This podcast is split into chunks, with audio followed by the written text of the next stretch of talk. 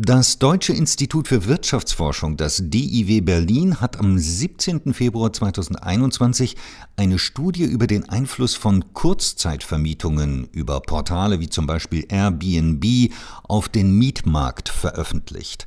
Darüber spreche ich nun mit Professor Dr. Tommaso Duso. Er ist Leiter der Abteilung Unternehmen und Märkte am DIW Berlin und Mitautor der Studie.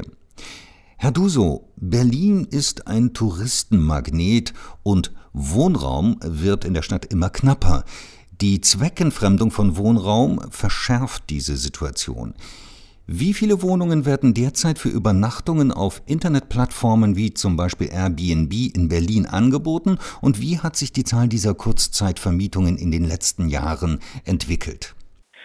Äh, leider werden keine offiziellen Zahlen über die Wohnungen erhoben, die zumindest kurzzeitig als Feriendomizile für Übernachtungen auf Internetplattformen angeboten werden. Allerdings veröffentlichen Internet-Webseiten äh, wie zum Beispiel ähm, InsideAirbnb.com monatliche Daten von Airbnb-Angeboten für internationale Städte wie Berlin. Wir haben diese Daten benutzt waren im Jahr 2013 ungefähr 5000 Vermietungsangeboten, das heißt Wohnungen, Zimmer oder Einzelbetten in Berlin auf Airbnb gelistet, äh, stieg die Anzahl auf knapp 18.000 Angebote am Anfang 2016 bis über 25.000 in 2018. Inwieweit verschärft dieses große Angebot die Wohnraumknappheit in Berlin? Wenn man äh, denkt, dass äh, es knapp zwei Millionen Wohnungen in Berlin gibt, sind die im Jahr 2020 monatlich rund 10.000 auf Airbnb zur Vermietung inserierten Wohnungen sowie die circa 11.000 einzeln vermieteten Räume immer noch eine ziemlich kleine Zahl. Jedoch ist die Größenordnung gemessen an der Zahl der neu gebauten Wohnungen vielleicht doch relevanter. Beispielsweise wurden im Jahr 2019 in Berlin etwa 19.000 Wohnungen fertiggestellt und neu auf den Markt gebracht, also ungefähr doppelt so viel wie dauerhaft auf Airbnb inseriert. Welche Auswirkungen haben diese Kurzzeitvermietungen auf die Höhe der Berliner Mieten? Unsere empirische Analyse zeigt, wenn eine ganze Wohnung oder ein Haus auf Airbnb angeboten wird, dann steigt die Miete in einer neu angebotenen Wohnung in der direkten Umgebung um monatlich 10 Cent pro Quadratmeter.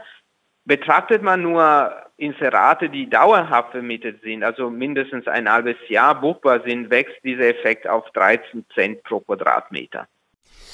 Nun hat der Berliner Senat am 4. März 2014 die Umsetzung eines Zweckentfremdungsverbotsgesetzes beschlossen.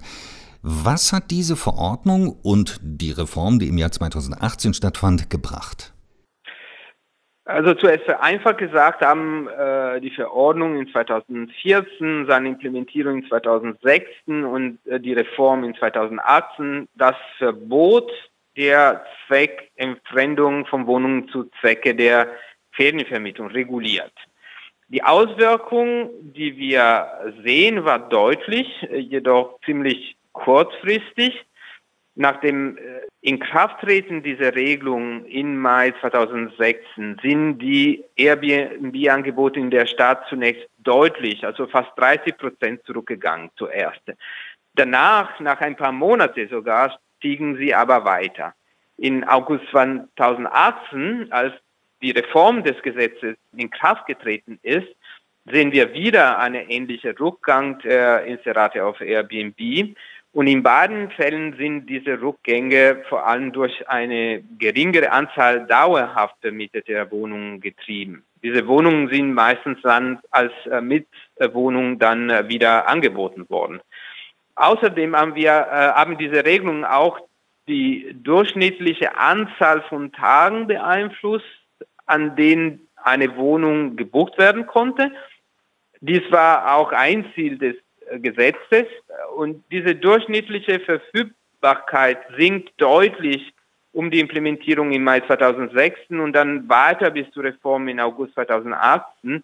Und äh, interessanterweise scheint der neue Mittelwert im August 2018 bei einer Verfügbarkeit von etwas 90 Tage pro Jahr zu liegen. Also genau die Grenze, bis äh, zu der auch äh, Zweitwohnungen nach der Gesetzänderung von August 2018 kurzfristig vermietet werden durften.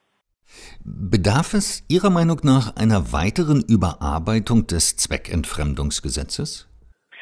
Das Gesetz scheint mehrere Ziele erreicht zu haben. Die Art von Angeboten und die Anzahl von Tagen, an denen diese Angebote buchbar sind, wurde jetzt äh, reguliert und man kann behaupten auch äh, erfolgreich reguliert. Ich glaube aber nicht, dass eine Überarbeitung streng notwendig wäre, eben weil diese Ziele jetzt erreicht worden sind. Klar ist aber auch, dass die Anzahl von den auf Airbnb angebotenen Wohnungen ist jetzt nicht langfristig reduziert. Im Gegenteil scheint noch weiter zu steigen. Haben denn Kurzzeitvermietungen auch positive Effekte?